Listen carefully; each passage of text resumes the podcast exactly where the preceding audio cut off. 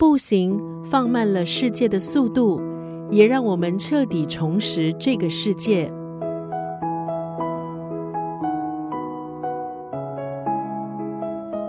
今天在九六三作家语录再度分享这本书，法国作家大卫·勒布雷顿的散文集《行走的人》当中的一段文字：行走是时间的体验，也是一种空间的体验，还有一种对漫不经心的品味。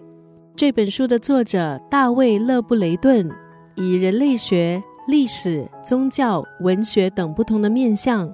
挖掘行走对生命的各种影响，透过行走重新找回这个世界，打破一成不变的生活，对世界进行探索，舒缓一天的烦恼。对于心灵疲惫的现代人，这本书提醒我们行走的治愈特性。今天在九六三作家语录就要分享这本书《行走的人》当中的这一段文字。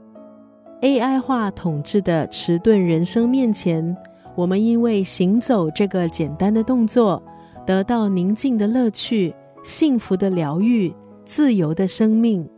因为科技的进步，我们可以享有方便舒适的生活，可是也有很多的美好随着时代消失。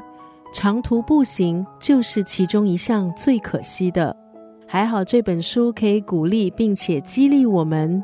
放下工作，起身，迈开你的脚步，走向幸福。AI 化统治的迟钝人生面前，我们因为行走这个简单的动作，得到宁静的乐趣、幸福的疗愈、自由的生命。